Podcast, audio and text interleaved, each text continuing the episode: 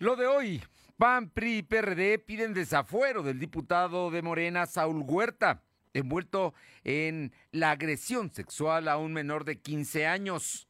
Autoriza el gobierno de Puebla la venta de dos cervezas por aficionado que asistan al partido de las franjas Pumas en el Cuauhtémoc mañana viernes.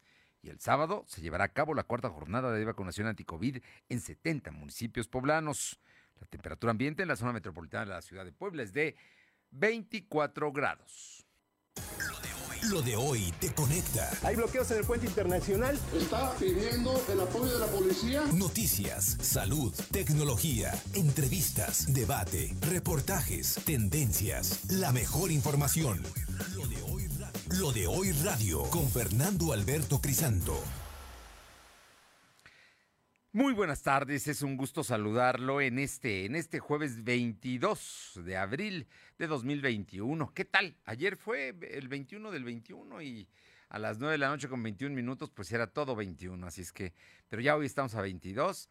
Le deseamos que tenga una buena tarde de jueves, que la pase muy bien y por supuesto que las cosas se cuiden y que en la casa vayan bien, que haya mucha salud y muchas bendiciones, es lo que verdaderamente queremos.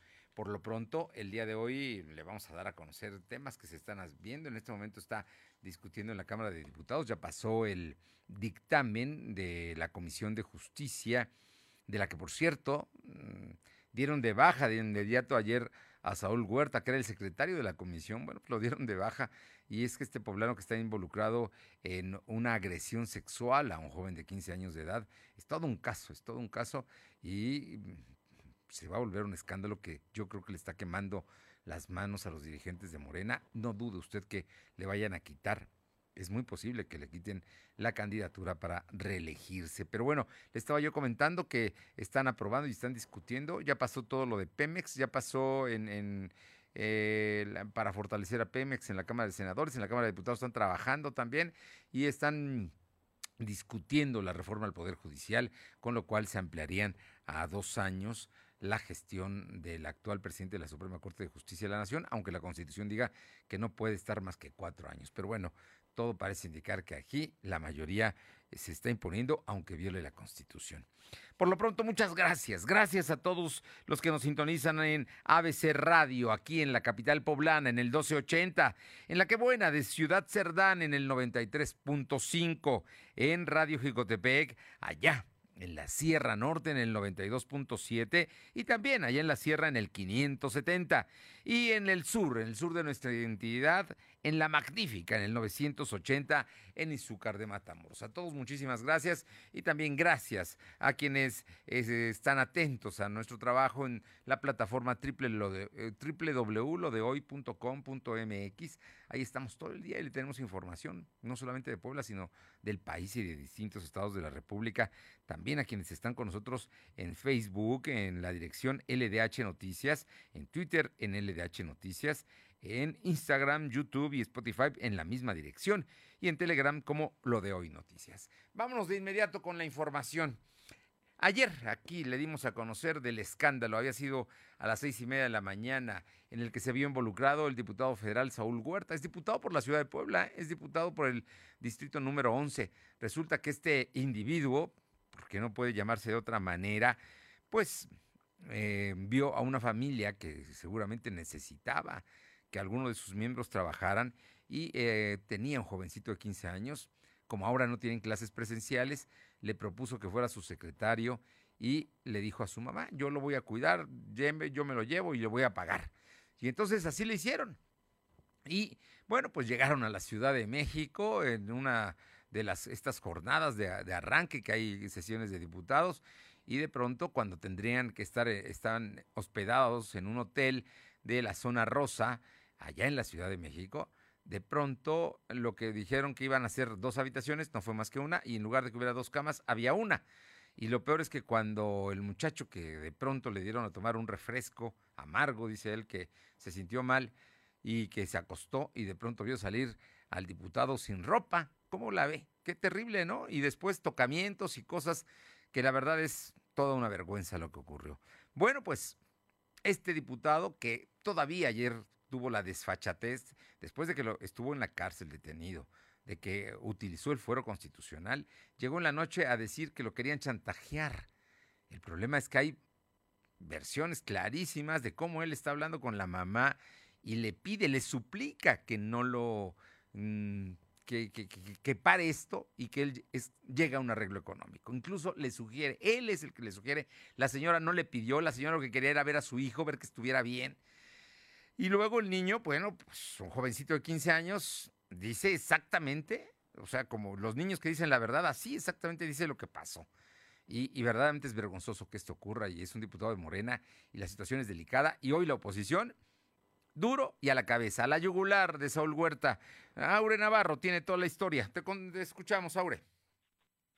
Gracias, pues les comento que los tres dirigentes estatales por el PAN Genoveva Huerta, del PRI Néstor Camarillo y del PRD Carlos Martínez Amador, junto con los cuatro candidatos a diputados federales de la Alianza Va por México en Puebla, pues exigen a las autoridades imponga una pena de cárcel y al partido de Morena cancele la candidatura de reelección al diputado federal por el Distrito 11, Saúl Huerta Corona, al haber sido señalado de intento de abuso sexual en un acto de pedofilia. Tanto Genoveva Huerta como Néstor Camarillo y Martínez Amador reprobaron y condenaron la agresión del que asegura el menor de 15 años originario de San Francisco Totinihuacán, fue sometido por Saúl Huerta al interior de un hotel, como bien lo mencionaba hasta el inicio Fernando, acto del que exige se aplique un castigo ejemplar contra el diputado federal y que se le retire el fuero que Morena ha permitido para proteger a su gente. Escuchemos la postura de, eh, eh, del PRI de Néstor Camarillo.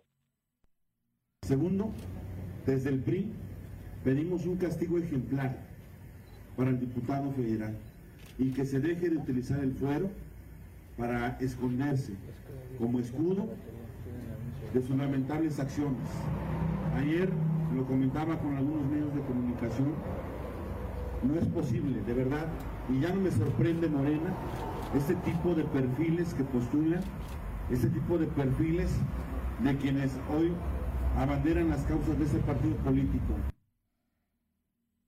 En tanto, las candidatas a diputadas federales Itzali Ceja y Carolina Bodega se pronunciaron por cero tolerancia ante este tipo de delitos, mientras que Ana Teresa Aranda exigió no ver a Saúl Huerta pidiendo el voto en las calles poblanas para volver a estar en San Lázaro, y mientras que Riestra Piña pues acusó que el comportamiento de violencia, agresiones, abuso sexual y ahora de pedofilia se ha convertido en una conducta ya frecuente de quienes son candidatos de Morena, no solo en el estado de Puebla, sino también en otras entidades, Fernando. Bueno, pues ahí está el asunto, ahí está el...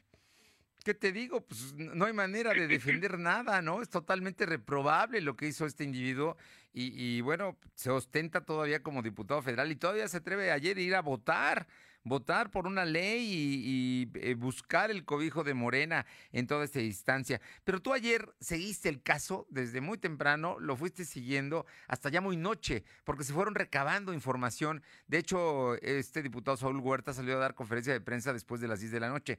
Platícanos, Aure pues efectivamente, Fernando, el escándalo que inició ayer por la detención durante algunas horas, como bien lo decías, del candidato por la reelección a la Diputación Federal por el Distrito 11 por Morena, Saúl Huerta, pues ha tomado fuerza en la acusación que se le hace por el intento de abuso sexual contra un joven de 15 años, incurriendo así, como bien te mencionaba, que ya se le señala de un acto de pedofilia. Ayer antes de la medianoche, justamente, el joven relató en un audio cómo Saúl Huerta le hizo tocamientos lascivos. Escuchemos parte de lo que mencionaba Agarró y me dijo que ya íbamos a hospedarnos en el hotel.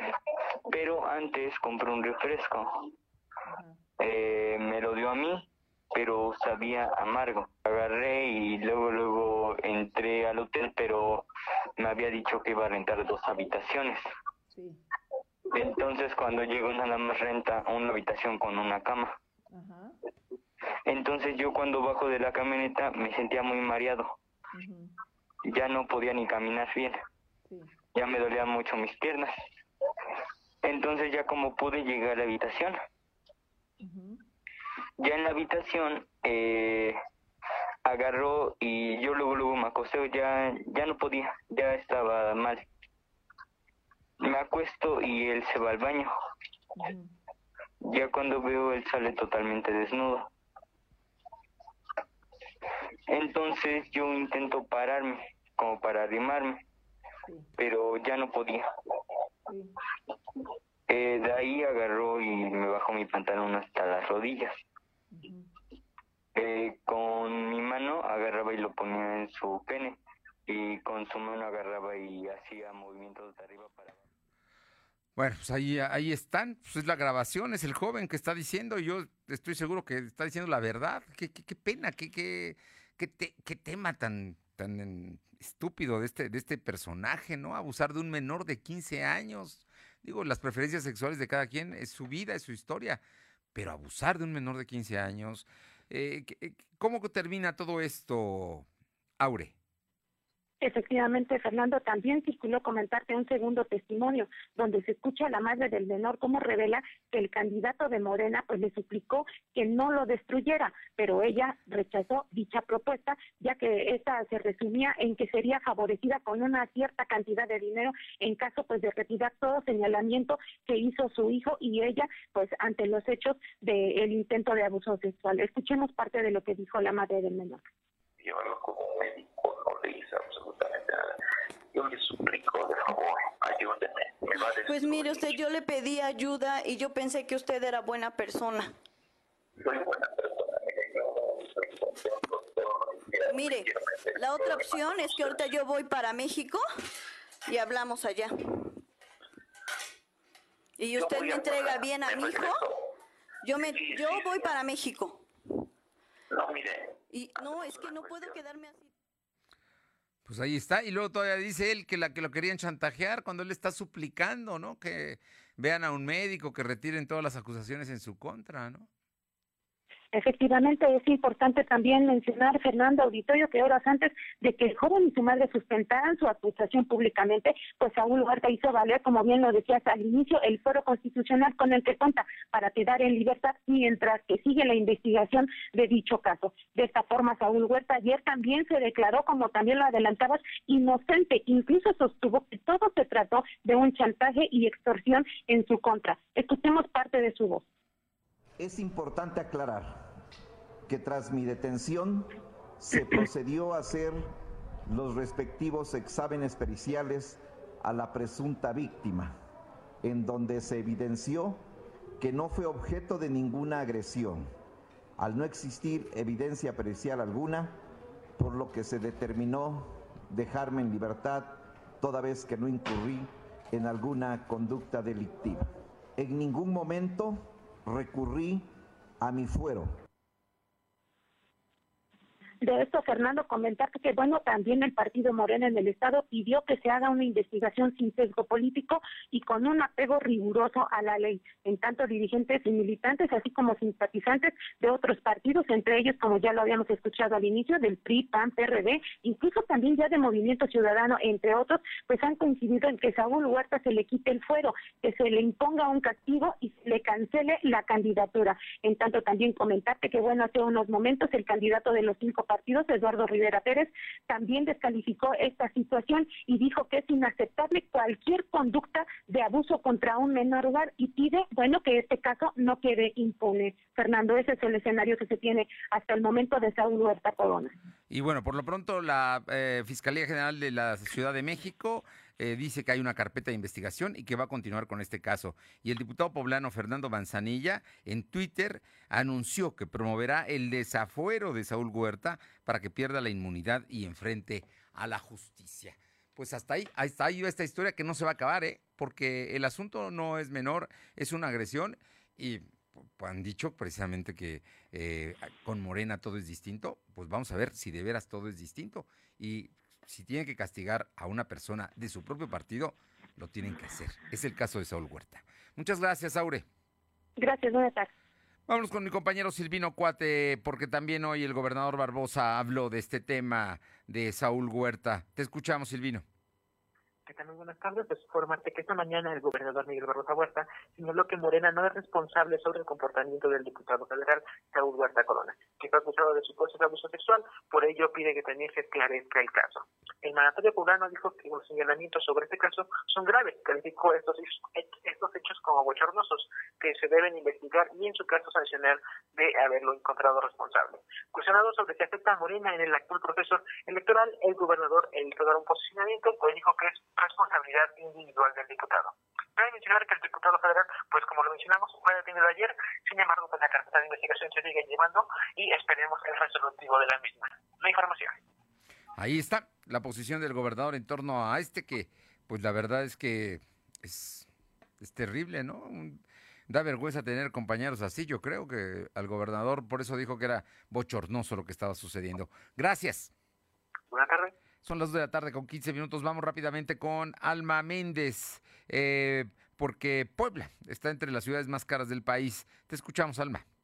Gracias, Fernando. Muy buenas tardes a ti y a todo el auditorio de la doy. Pues como bien comentas, Puebla se encuentra entre las 10 ciudades con mayor variación de precios durante la quincena de abril y se colocó como el cuarto estado con el mayor avance en los precios. Así lo dio a conocer el Instituto Nacional de Estadística y Geografía y dio a conocer que la primera quincena de abril de este 2021, eh, bueno, eh, eh, con el Índice Nacional de Precios del Consumidor. Eso que a nivel nacional se registró una inflación del 0.06% respecto a la quincena inmediata anterior y por este resultado, la inflación anual se ubicó en 6.05%. Y bueno, pues comentarte que para la ciudad de Puebla, en la primera quincena de abril, la inflación alcanzó el 6.30% para el caso de eh, la ciudad, mientras que para el municipio de Izúcar de Matamoros se ubicó en el 6.38% anual. Cabe mencionar que ambos municipios entran, están dentro de las 10 ciudades con mayor variación en los precios registrados en los primeros 15 días del mes en curso y por tanto se situaron por arriba de la media nacional. El índice de precios subyacente tuvo una menta un aumento del 0.18% quincenal. Y bueno, pues cabe comentar, Fernando, que uno de los productos que más subieron dentro de esta quincena fue el jitomate con el 18.84%, seguido del aguacate con el con el 15.74%. Y bueno, comentarte que las mercancías que no que no tuvieron un eh, ahora sí que un incremento total es pues es el tema de la electricidad.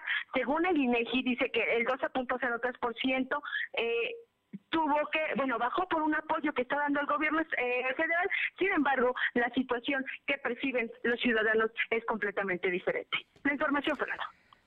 ¿Qué te digo? Se siente, ¿no? En la bolsa y las amas de casa en, en, el monedero, pues no alcanza nada y lo poquito que, que hay, pues se gasta y se acaba, ¿no? No hay, no hay. La verdad es que la situación es que por eso está creciendo la, la, el, el gasto, la economía, la inflación sigue subiendo, digan lo que diga el gobierno. Gracias. Seguimos al pendiente. Vámonos rápidamente hasta Atlisco, Puebla, con mi compañera Paola Aroche, porque esta es una nota distinta. A pesar de la pandemia, la producción de mezcal continuó. Paola, te escuchamos. Sí, efectivamente, en lo que es el municipio de San Diego, la mesa de Chimilcinco, pues la pandemia no interrumpió lo que es la producción de mezcal, por lo que desde este, pues ya están trabajando en este, en lo que es la producción del mismo, el cual se espera concluya para junio, julio. Eh, hay que mencionar para la gente que no sabe, en, lo que es San Diego, la mesa de Chimilcinco, prácticamente toda la gente, desde los más chiquitos hasta los más grandes, se dedican a lo que es la producción de mezcal. Ellos viven de lo que es eh, el mezcal.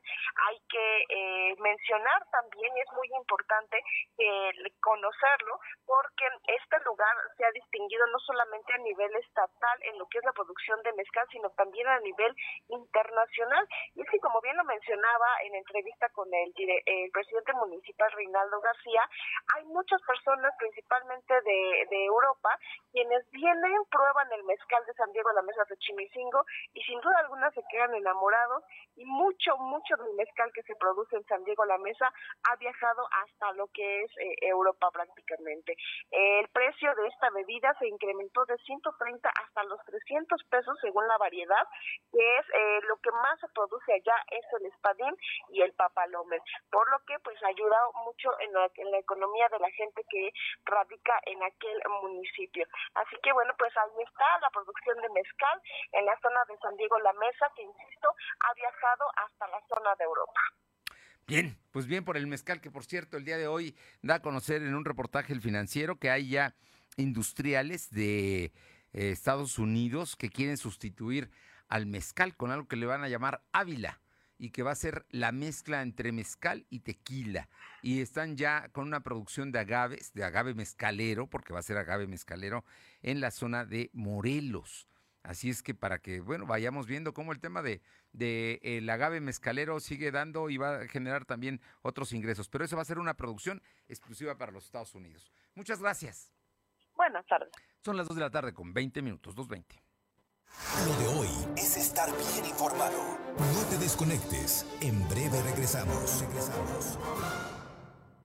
Este día del niño ve a Coppel y consiéntelos con montables, scooters, triciclos y patinetas hasta con el 20% de descuento. Sets de Lego Marvel desde 219 pesos de contado. O playeras y calzado con personajes divertidos como Spider-Man y LOL desde 99 pesos de contado. Usa tu crédito Coppel, es más fácil. Mejora tu vida. Coppel. Vigencia del 12 al 30 de abril del 2021. Hola, soy Susana a Distancia. Yo sé que cuando eres niña, niño o adolescente, no es fácil quedarte en casa. Quieres ver a tus amigos, salir a jugar o ir de paseo. No te preocupes, esta situación pasará pronto. Aprovecha para jugar y crear. Lee, inventa relatos, investiga historias. Hazle caso a mamá y papá, ayuda en las labores de la casa y haz ejercicio. Así serás un héroe o una heroína contra el coronavirus. Y recuerda, quédate en casa. Secretaría de Salud. Puebla necesita de más ciudadanos como tú, que estén dispuestos a ser la voz de todos aquellos que lo necesitan. Somos PSI, el equipo de los poblanos. Aquí todos los ciudadanos cuentan. Este es nuestro momento. Hagamos las cosas de manera diferente.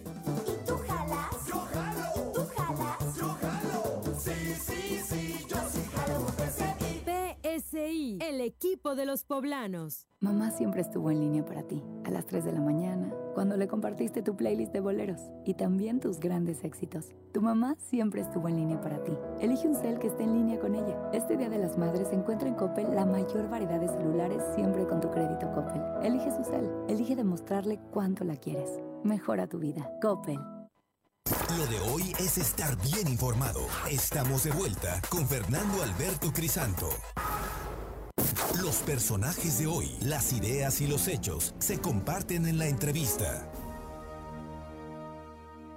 Bueno, y esta tarde, no sabe usted qué gusto me da saludar y compartir estos micrófonos con un amigo al que quiero muchísimo, al que admiro y que su pasión por el deporte lo ha llevado en ya décadas a, tener en línea deportiva. Mm, Lo mismo en el radio, en, el, en la red, a través de internet, en sus columnas que se publican en varios medios impresos en Puebla.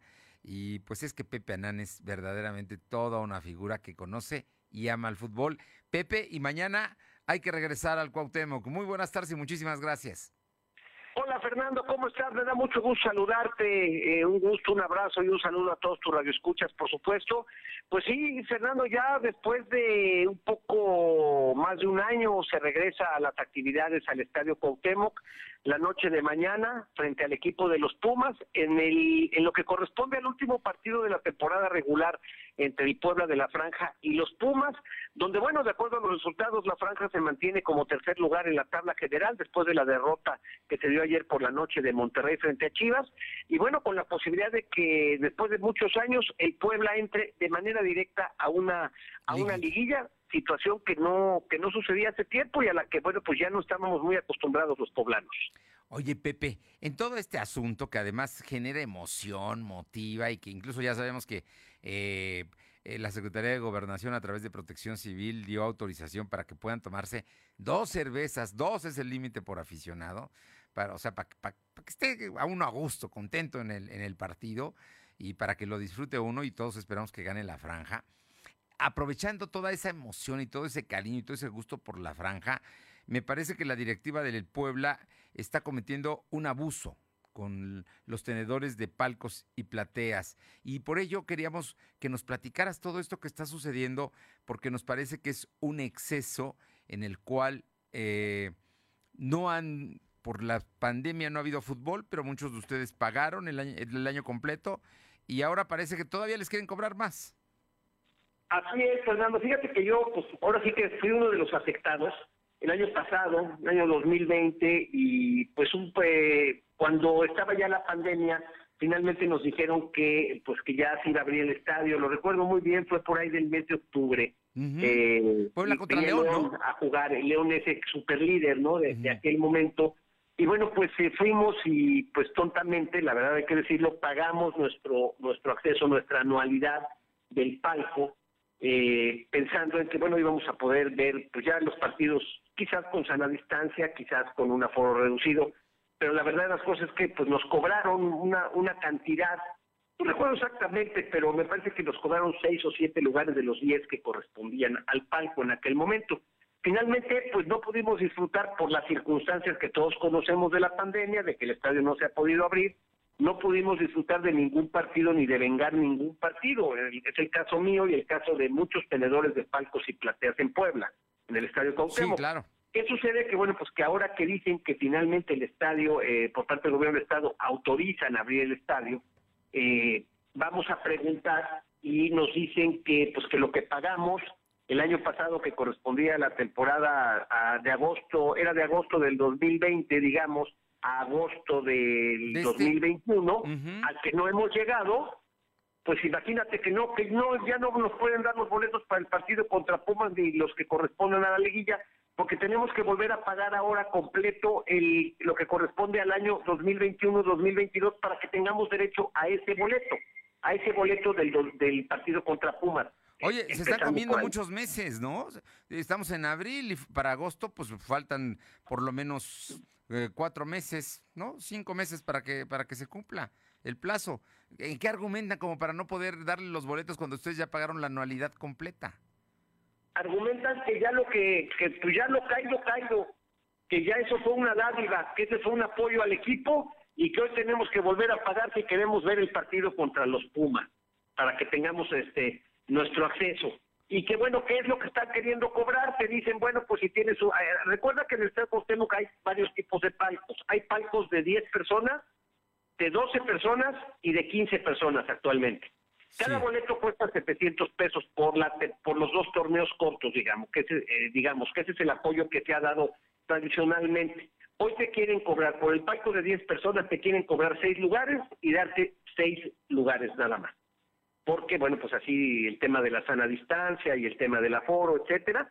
Pero si no pagas, Fernando, y aunque hayas pagado lo que correspondía a que todavía está vigente este partido con Pumas y lo que correspondería a esta liguilla, pues simplemente fuimos timados, fuimos robados por la directiva del Puebla, yo y muchos poblanos más.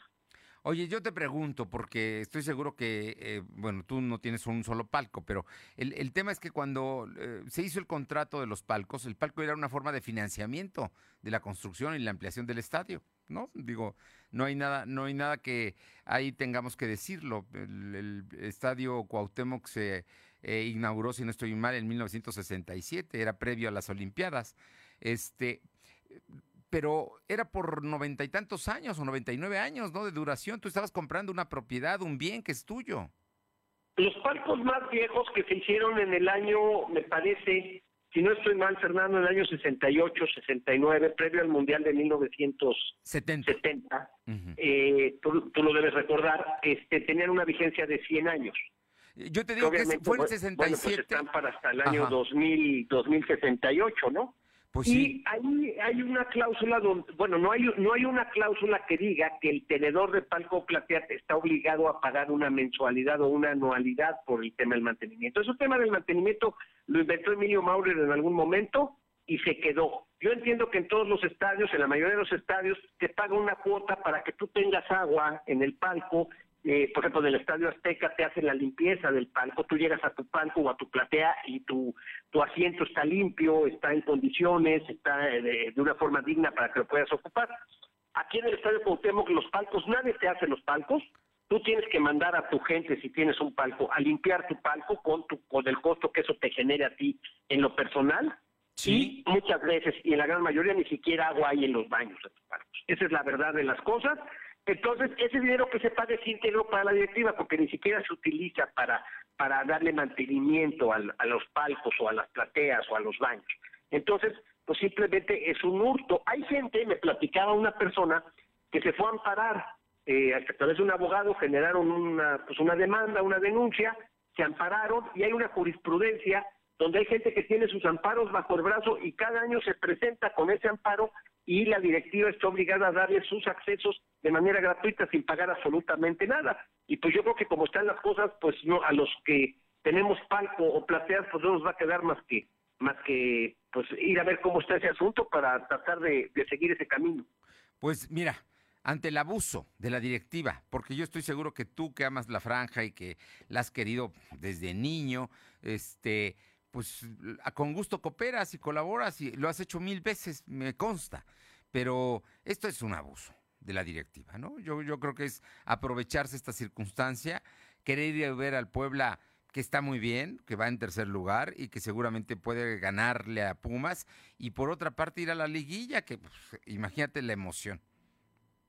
Lo futbolístico esta parte, ¿no? A mí me parece que el Arcamón ha hecho un gran trabajo, están en contacto directo a través de, de, Javier Salas, que es el medio de contención y capitán del equipo, con Benjamín Salinas, que es el hijo de, de, Ricardo Salinas, de Pliego, y bueno, pues se han arreglado muchas cosas, los premios y bueno, todo está al corriente en el equipo, no hay ningún problema, pero la gente que maneja aquí al Puebla desgraciadamente no ha venido más que a llenarte los bolsillos y a tratar a los poblanos de la peor manera que te puedas tú imaginar, porque si tú supieras cómo se expresan de los poblanos y de los aficionados, pues te daría hasta urticaria, la verdad, de saber cómo, cómo, cómo se expresan de los poblanos, esta, esta gente que ni siquiera es de Puebla, que no conoce a los poblanos, que no sabe en los usos y costumbres y la forma en la que el fútbol se, se desarrolla en Puebla y que bueno pues vienen a tratar de a, creer que vienen a descubrir América y a timar a todo mundo, ¿no? Y esa, esa es la verdad de las cosas y hay que decirlas con todas sus letras, Fernando.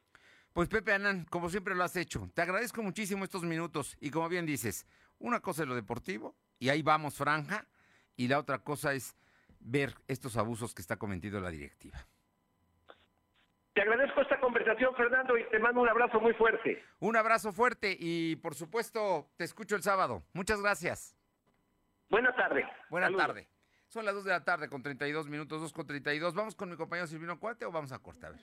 Tenemos a Silvino Cuate en la línea para que nos comente porque hoy habló el gobernador del caso Audi y también la empresa Audi ah, mandó un comunicado el día de hoy para decir que está por fortalecer el desarrollo de San José Chiapa y de toda la región. Te escuchamos, Silvino comentarte que el gobernador Miguel Barroso Huerta dijo que no sería malo que los trabajadores de Audi México cambien su domicilio a Ciudad Modelos, ya que cuentan con toda la infraestructura para cubrir las necesidades de los empleados. Además dijo que sería una oportunidad de reactivar la economía de personas que se encuentran abandonadas. El titular del Poder Ejecutivo señaló que la decisión de en dónde viven los trabajadores es un tema personal. Sin embargo, comentó que Ciudad Modelo se adecuó para ser habitada. Barroso Huerta dijo que en esta demarcación se realizó la instalación de centros comerciales, escuelas, cines y edificios de residencia que actualmente se encuentran abandonados. Escuchemos parte de lo que mencionó. Se hicieron escuelas y luego a los alumnos ahora se les lleva y se les trae. Esas son las ficciones, son las verdaderas cosas que ya no pueden seguir estando. Se volvieron ficciones y se construyeron eh, edificios de, de, de residencias, este, eh, centros comerciales, cines, está todo abandonado. Comentarte que Barbosa Huerta eh, señala que esto puede ser una oportunidad muy benéfica para esta zona, puesto que la economía se podría reactivar de vivir en este lugar. Fernando. Pues ahí está la propuesta del, gobernador. Está diciendo, y hoy Audi acaba de, de, emitir un comunicado oficial en el que la empresa Audi dice que está por reactivar también el desarrollo y el crecimiento de la región de San José Chiapa. O sea que eh, empieza a coincidir todo este asunto y vamos a ver en lo que queda, ¿no? Al final de cuentas, ¿qué va a pasar también con el peaje? ¿Ya no va a haber chance de cambiarlo o van a o hay posibilidades de que esté negociando? El gobernador señaló que se está analizando la posibilidad de entregar un nuevo sistema que sería por tarjetas. Este sistema, al principio, pues es un análisis, no ha dado eh, más resultados al respecto. Sin embargo, estaremos al pendiente de cómo avanza esta propuesta, Fernando. Gracias. Son las 2 de la tarde con 34 minutos, 2.34. Lo de hoy es estar bien informado. No te desconectes. En breve regresamos. Regresamos. Este día del niño ve a Coppel y consiéntelos con montables, scooters, triciclos y patinetas hasta con el 20% de descuento. Sets de Lego Marvel desde 219 pesos de contado. O playeras y calzado con personajes divertidos como Spider-Man y LOL desde 99 pesos de contado. Usa tu crédito Coppel, es más fácil. Mejora tu vida. Coppel. Fíjense del 12 al 30 de abril del 2021. El sol sale para todos. Con propuestas para reactivar la economía. Porque urge invertir en hacer a México competitivo para generar desarrollo. En el PRD proponemos que se les den apoyos a los que perdieron su empleo hasta que lo recuperen. Promoviendo que le compremos a las empresas locales. Trabajamos para reformar el sistema de pensiones para que haya sueldos justos y se revise la edad de retiro. Eso es lo que nos urge a los mexicanos y con la participación de todas y todos podemos hacerlo. El sol sale para todos. PRD. Lo de hoy eres tú. Tu opinión nos interesa. Deja tu mensaje vía WhatsApp al 2223 2375 83. Comparte tus imágenes y tus reportes por Telegram al 2223 2375 83. Mamá siempre estuvo en línea para ti, a las 3 de la mañana, cuando le compartiste tu playlist de boleros y también tus grandes éxitos. Tu mamá siempre estuvo en línea para ti. Elige un cel que esté en línea con ella. Este Día de las Madres encuentra en Coppel la mayor variedad de celulares siempre con tu crédito Coppel. Elige su cel, elige demostrarle cuánto la quieres. Mejora tu vida. Coppel. La vacunación en México está avanzando. Cada día son más las doctoras, enfermeros y adultos mayores que ya se protegieron contra el COVID-19. Y en Morena donaremos la mitad de nuestro presupuesto para la compra de más vacunas. Ya entregamos los primeros 50 millones de pesos para que las vacunas sigan llegando de forma gratuita a todo el país. Porque la salud es un derecho, no un privilegio. Morena, la esperanza de México. Lo de hoy es estar bien informado. Estamos de vuelta con Fernando Alberto Crisanto. Los personajes de hoy, las ideas y los hechos se comparten en la entrevista. Bien, y esta tarde le agradezco muchísimo a Armando Leñero, presidente del Centro de Estudios de Empleo Formal, que podamos platicar con él de un asunto que es muy importante, porque de pronto hay eh, versiones oficiales de que ya estamos saliendo de la crisis, que nos está yendo muy bien, que se están recuperando empleos, pero hay una realidad, una realidad que hay millones de mexicanos todavía en el desempleo y muchos también en actividades informales, lo que no es, no es lo mejor para la economía mexicana.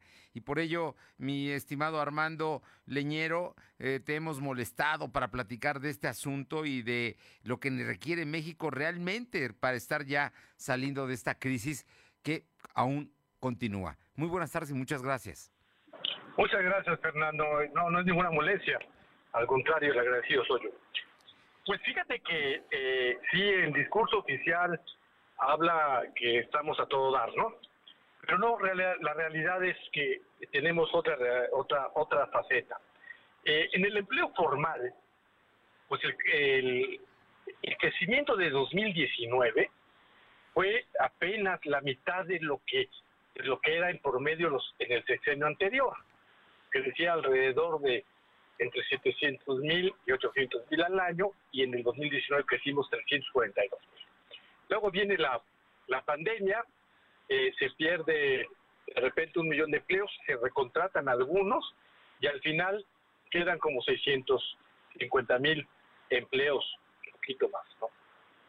Y este, ¿Y qué pasa? Pues el primer trimestre tenemos un crecimiento, un crecimiento, digamos, eh, bajo. Eh, normalmente en estos meses se crecía 300 mil en ese primer trimestre y aquí crecimos 250 mil. Es una reactivación muy lenta, no es recuperación, porque apenas es un crecimiento como abajo de lo que debería de ser. Eh, el presidente prometió que en marzo del 2000 eh, de, este año, 2021, estaríamos antes, igual que antes de la pandemia, es decir, de febrero, con 20 millones 613 mil. Y no, no estamos con 20 millones 25 mil. Nos faltan algo así como 590 mil empleos para llegar a esa cifra. Bueno, esto no, no, no es para consolar a nadie, ¿no? Y es un, es un ejemplo de la realidad, son datos duros, son datos del Seguro Social. Eh, los que nos estás dando, Armando. Es correcto, son los datos del Seguro Social, no son, no son datos ni siquiera nuestros porque podrían tener un sesgo. No, los del Seguro Social que son datos oficiales. Y entonces la pérdida del empleo formal es muy fuerte. Y por otro lado, lo que tú bien mencionabas, están los datos del INEGI, del, sí, del INEGI que hoy se acaban de publicar con la ENOE. Si bien hay un avance en las ocupaciones, no tanto en el empleo formal, pero sí en las ocupaciones, se están recuperando eh, ocupacional, ocupaciones. Lo que vemos en este mes con respecto al mes anterior, que ya era lo que habíamos visto, la informalidad creció en un millón trescientos eh, diez mil informales. Es decir, los, las ocupaciones que se están incorporando otra vez a la, a la población económicamente activa, la mayoría, casi prácticamente el 90%, un poquito más, están en la informalidad. Bueno, eso tampoco, tampoco es un consuelo y no nos, no nos debe alegrar porque la informalidad, pues sin duda es para que la gente salga de lo, de lo inmediato, pero no resuelve eh, su problema económico. Claro que no, porque mira, la informalidad, si bien da un ingreso, eh, es, ese ingreso es mucho más abajo del promedio. Apenas un salario mínimo, hay una parte de la población, eh, eh, entre, entre como el 50% que están entre abajo del mínimo y dos salarios mínimos. O sea, es muy, el ingreso eh, en, la, en la informalidad es muy bajo. Mientras que el ingreso promedio en el Seguro Social es alrededor de 13 mil pesos. Y por otro lado, eh, estando en la formalidad, se tienen prestaciones sociales que ayudan fuertemente a abatir los rezagos de la pobreza, las carencias de la pobreza, que, es el acceso a la salud a través del ICE y UNAVI, el acceso a los, a los servicios, a los servicios sociales como el seguro de vida o la pensión, que de otra forma no lo tendrían, o el acceso a la vivienda. Y entonces esto ayuda, si bien el ingreso es mayor, también esta ayuda eh, elimina gran parte de las carencias sociales. Por eso es que a través del empleo formal es la única manera que se puede combatir la, pobreza, Fernando. Armando Leñero, eh, la intención de platicar esta tarde es hablar de la reactivación del empleo. ¿Qué es lo que tendría realmente que hacer? Más allá, por supuesto, del discurso oficial. Porque finalmente le echan mm, mucha carga y responsabilidad al sector privado, pero también hay políticas públicas, ¿no? Que deberían estar impulsando esta reactivación. Sí, qué bueno que me lo preguntas, Fernando. Mira, se podrían hacer muchas cosas. Eh, acaba de, hace alrededor de un mes, la, la CEPAL dio el informe en eh, para 2020 de lo que habían hecho algunos países en la pandemia para ayudar a, no incrementar o a reducir la, pobreza. Y esto es eh, transferencias, transferencias al empleo, ayuda, no, no, no las ayudas que da el presidente, que son las electoreras, no, ayuda a las pequeñas empresas y, y, al empleo. México, junto con otro país pequeñito de América Latina, es el único país que no ha hecho ninguna transferencia. Por lo tanto, es el país que no ha evitado que crezca la pobreza, mientras que otros países de América Latina sí lo han hecho. Entonces sí se podría hacer mucho, pero necesariamente se requiera que se requiere que el gobierno intervenga. ¿Cómo? Apoyar a las micros, pequeñas y medianas empresas.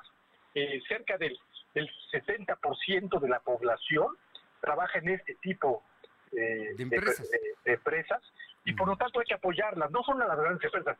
El presidente dice que apoyarlas es rescatar a los grandes empresarios, no, no se trata de eso, se trata de, apoyar a las que generan empleo, que, son muchas de las personas que están escuchando, están en, esas, eh, en este tipo de empresas. Eso es lo, principal, dar subsidios para, eh, para poder pagar las cuotas obrero patronales, eh, para pagar todo, todo lo que implica una relación laboral, subsidios a la luz, en una cantidad de cosas que han hecho otros países con mucho éxito. México es de los pocos países que no ha hecho nada. Pues ahí está, ahí está el reto, es enorme y ahora con el tema del outsourcing que ya la ley ya se aprobó, también viene en otro escenario complicado. Sí, mira, es una es una ley, la verdad, absurda, porque por un lado te dejan que es un acuerdo así de lo ah, nunca antes visto. Pues sí, claro, nunca nunca antes este eh, se está prohibiendo que, personas que en la legalidad se dedicaban a esa actividad y, se lo están prohibiendo que va en contra del artículo quinto constitucional. Por otro, por otro lado, si están permitiendo la subcontratación de servicios eh, especializados, ¿por qué no la de personas? Finalmente hay un marco legal que es la Ley Federal del Trabajo que aplica para subcontratistas o para patrones directos. ¿Qué hay que hacer? Pues lo que las autoridades no han hecho desde hace muchos años, hacer cumplirla.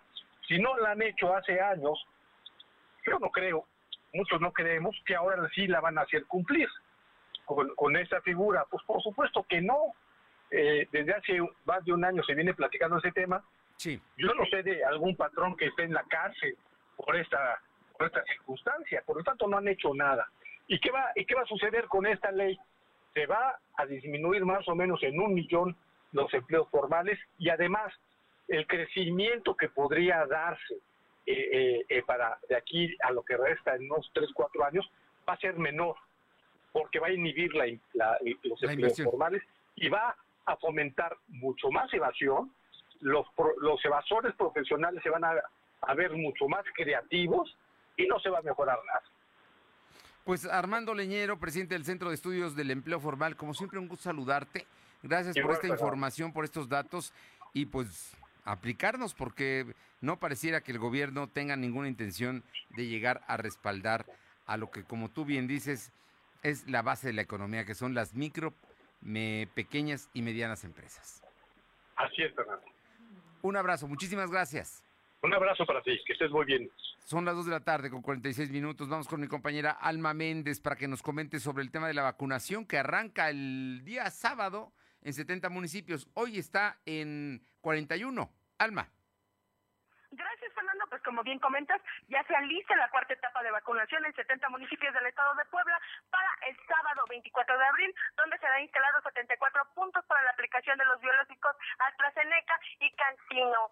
Y bueno, pues comentarte que entre los municipios se tiene contemplado inocular son Acteopan, Alcojuca, Teltepec, Chinos, Cuautla, Cuapiatla de Madero, Joney, Jalpan, Juan N. Méndez, Nialpican, Rafael Aragorajales, San Juan Atenco, entre otros. Y bueno, pues los asistentes deberán respetar el horario según su edad y serán inmunizados conforme vayan llegando a las unidades médicas. Pero escuchamos un poco de lo que nos comentan sobre esta cuarta etapa de vacunación. Y el sábado eh, iniciaremos con la cuarta etapa y será en 70 municipios y tendremos 74 puntos de vacunación. También con lapicero, tinta azul y los siguientes documentos, eh, una identificación oficial con fotografía INEINAPAM, cartilla militar, constancia de identidad o pasaporte, copia de la CURP, comprobante de domicilio original y copia no mayor a tres meses. La información, Fernando. Muy bien, gracias. Vámonos con mi compañero Silvino Cuate, que tiene los datos del sector salud. Hay casos ya un buen número de vacunados en Puebla. Este sábado debe terminar la vacunación en los 217 municipios, pero también hay también más casos de contagios. Te escuchamos, Silvino. Comentarte que la Secretaría de Salud registró 120 nuevos enfermos de coronavirus. En comparación con los datos de ayer son cinco casos más. También se contabilizaron 22 defunciones. Actualmente hay 83.390 acumulados y 11.596 fallecidos. El secretario de Salud, José Antonio Martínez García, explicó que hay 305 casos activos distribuidos en 45 municipios. Además, se tienen registrados 496 pacientes hospitalizados. De total, 108 se encuentran graves. También comentarte que el secretario de Salud eh, informó que hasta el momento se han aplicado 629.854 vacunas, tanto en primeras y segundas dosis de distintas marcas en adultos mayores y personal médico. Solo se han inoculado a 498.885 personas de tercera edad. El funcionario estatal indicó que entre jueves y viernes se llevaría a cabo la tercera etapa de vacunación en 40 demarcaciones del interior de la entidad. Para ello se instalarán 70 puntos de atención, mientras que el sábado 24 de abril arrancará la cuarta etapa en el que se contempla abarcar los 70 municipios que restan, en lo que se tendrán 74 zonas de vacunación. De información. Bueno, pues ahí está, ahí está el asunto de la vacunación, hay que estar pendientes y continúa hoy la vacunación en 41 municipios y el sábado va a los últimos 70. Muchísimas gracias. Buenas tardes.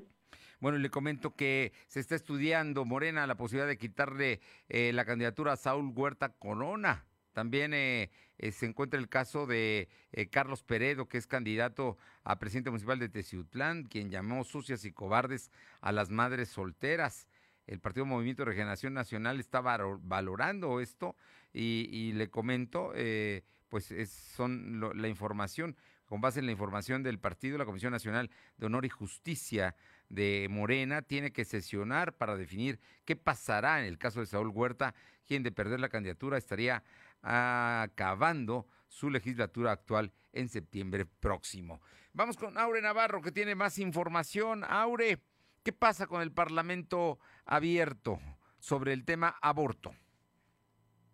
Comento que mientras se desarrollaba el cuarto eje del Parlamento abierto, que discute la aprobación o no del aborto legal en Puebla, feministas del colectivo Cogotilla Siempre Viva colocaron carteles y un cinturón de pañuelos verdes sobre el muro que está en el Zócalo para exigir la interrupción legal del embarazo. Como integrantes del colectivo Nenil Castillo, así como Magal Terraza, consideraron que quienes dicen ser pro vida están recurriendo a enaltecer que el, el aborto es igual a un homicidio, mezclando términos incluso jurídicos, religiosos, biológicos y emotivos, y en lugar de eso, bueno, ellos no basan su postura en cifras reales. Por su parte, la presidenta de la Jucopo, Nora Merino Escamilla, confirmó que del 5 al 21, al 21 de abril, es decir, el día de ayer, pues se habían realizado ya 109 propuestas como parte de los primeros ejes que ya se han desarrollado sobre este tema, pero aún faltan en esta última semana 39 propuestas por desarrollar del 22 al 27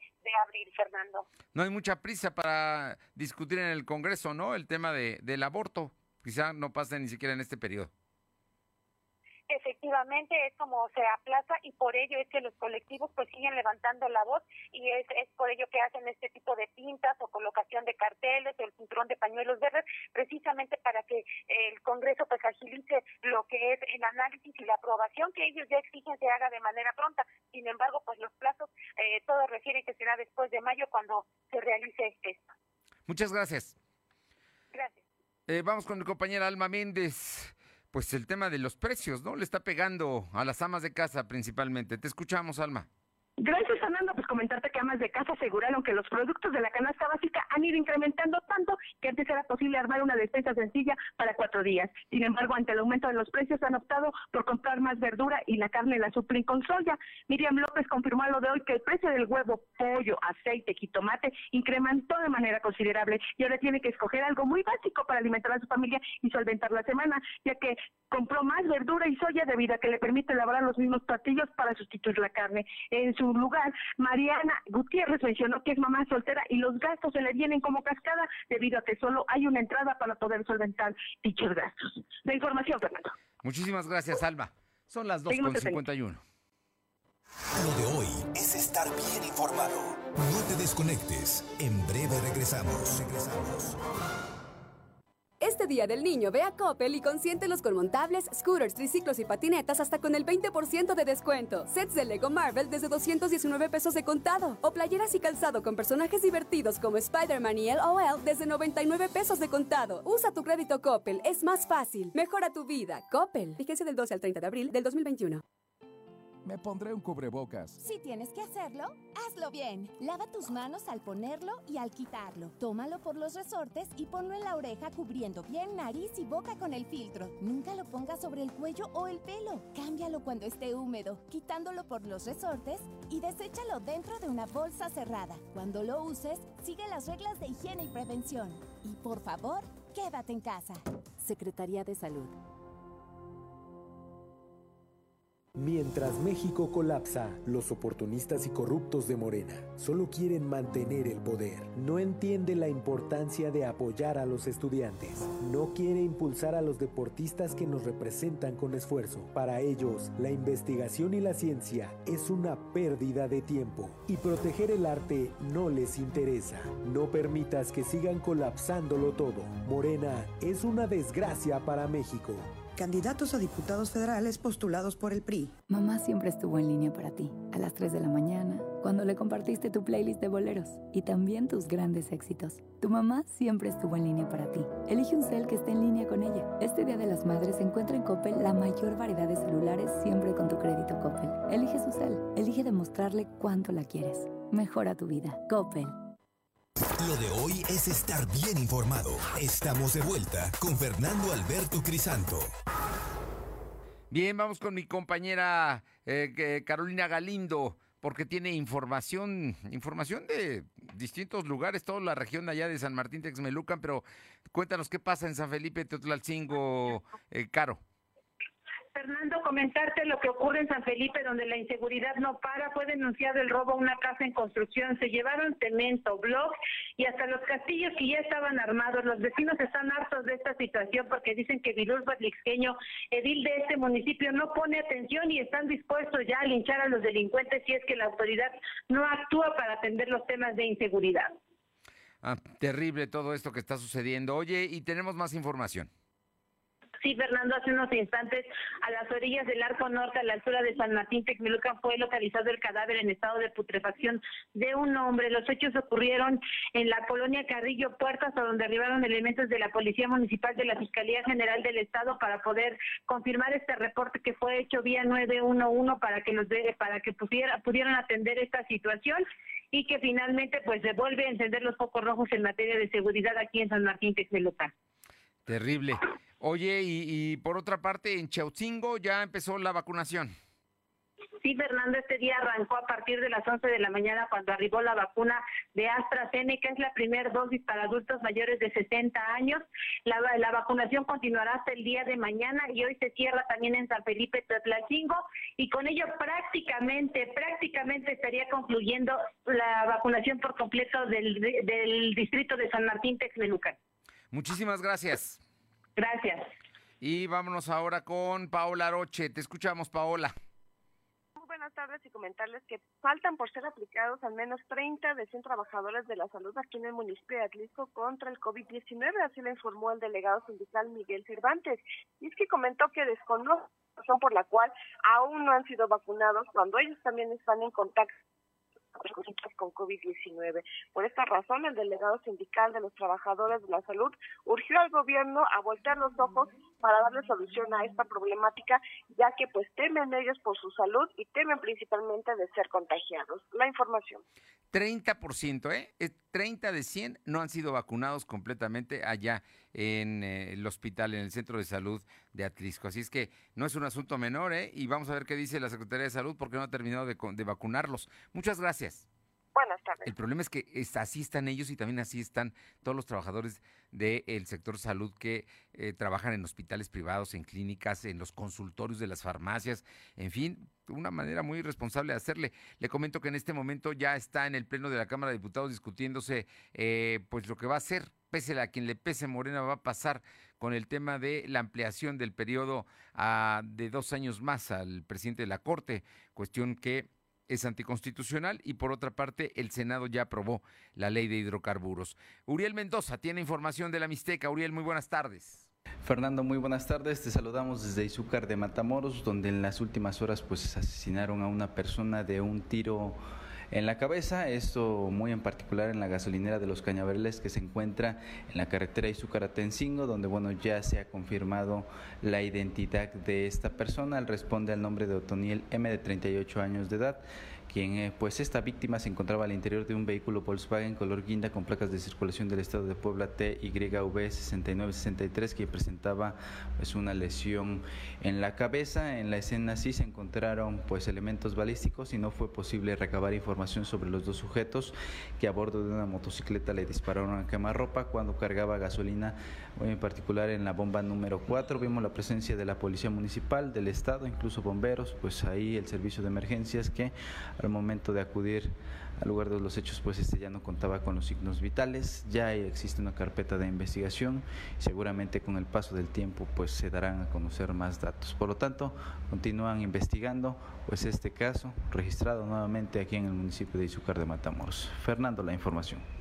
Bien, y para cerrar, Silvino, eh, cuéntanos, ¿autorizó el gobierno del estado que vendan cerveza en el Cuauhtémoc para el partido de mañana? Efectivamente, la Secretaría de Gobernación autorizó la venta de bebidas alcohólicas en el estado de Cuauhtémoc para el partido de Puebla contra Pumas.